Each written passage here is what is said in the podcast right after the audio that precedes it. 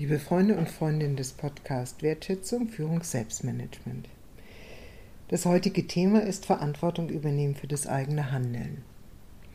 In den vergangenen Beiträgen habe ich mich beschäftigt mit den eigenen Wahrnehmungen, den eigenen Gefühlen, den eigenen Gedanken, dem eigenen Reden, jeweils unter dem Aspekt, dass es gilt, dafür Verantwortung zu übernehmen. Reden ist bereits eine Form von Handeln, doch es gibt natürlich noch darüber hinausgehende Handlungen, die sich nicht nur auf das Reden beschränken, sondern das tätige Tun beinhalten. Die Verantwortung für das eigene Handeln abzugeben, ist in unserer hocharbeitsteiligen Gesellschaft hochentwickelt. Ich bin ja nur ein Rädchen im Getriebe.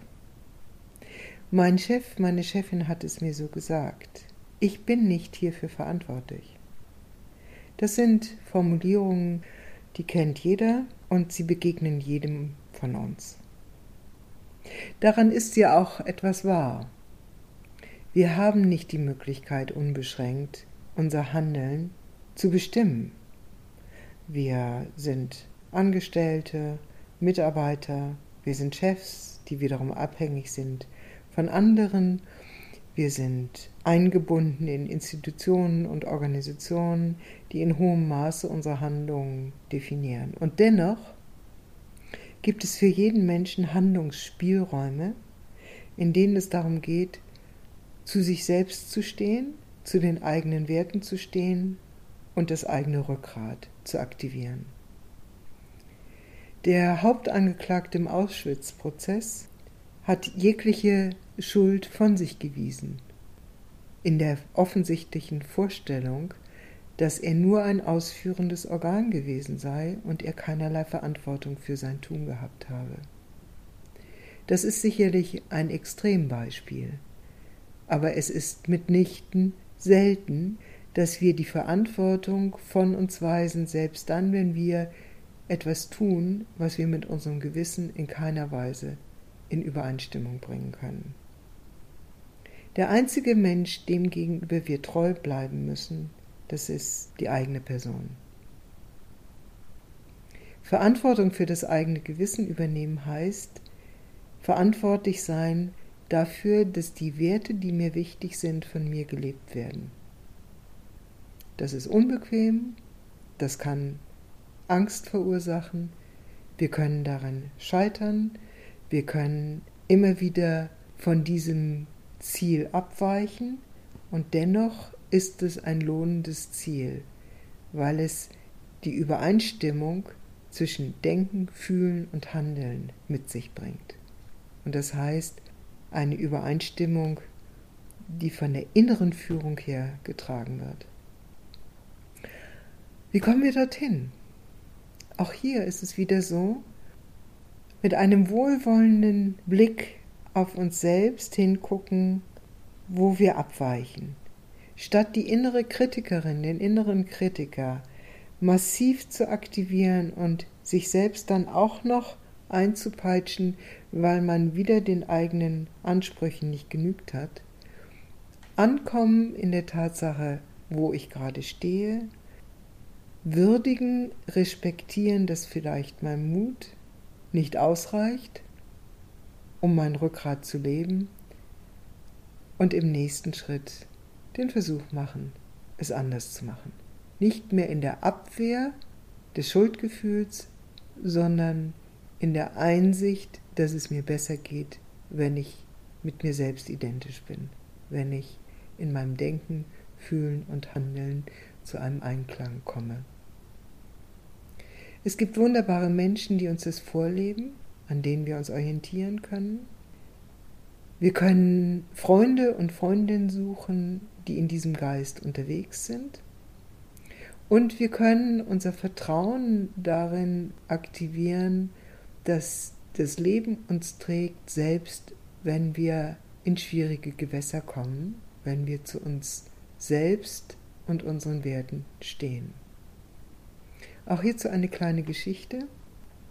Ich erinnere mich an eine große Konferenz, die hieß Business for Life. Sie fand in Schottland statt. An ihr nahmen etwa 250 Menschen teil und im Laufe dieser Konferenz wurde das von der Findhorn Foundation entwickelte Spiel Game for Transformation mit diesen 250 Teilnehmern gespielt.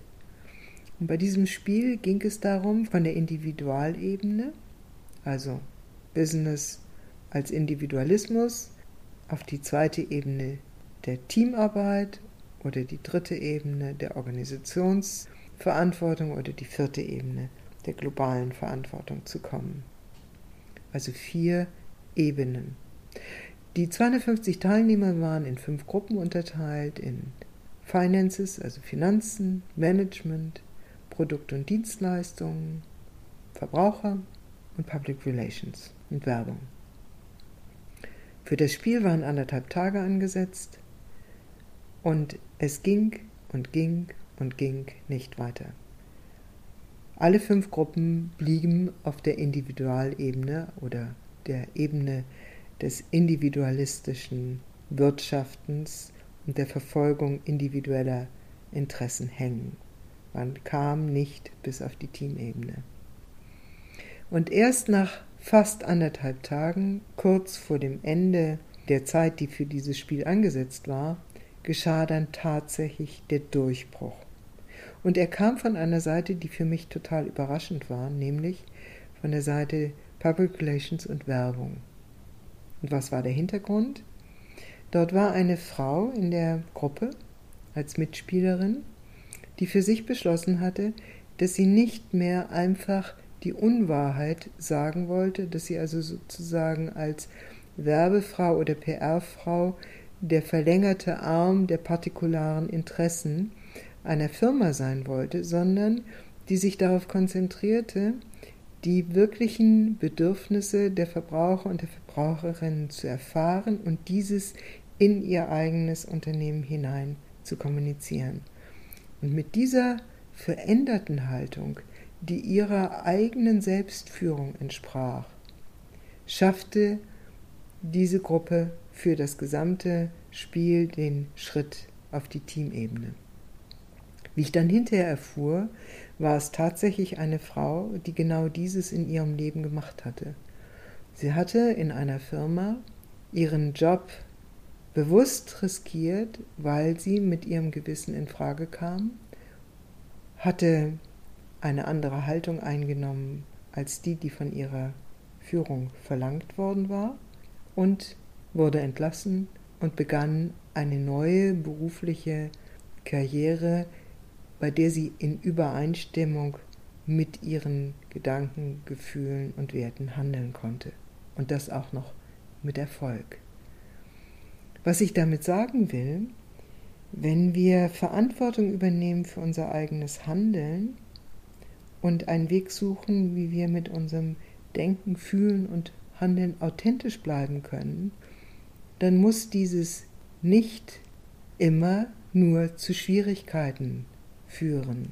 Es kann auch dazu führen, dass wir uns mit uns selbst sehr viel besser Freund, Freundin sind und trotzdem in unserem Leben Erfolg haben. In diesem Sinne, für heute genug. Wie immer der Hinweis auf die Bücher Spirituelles Selbstmanagement, Wertschätzung, gelebte Wertschätzung und unsere Webseite communio-führungskunst.de. Soweit für heute.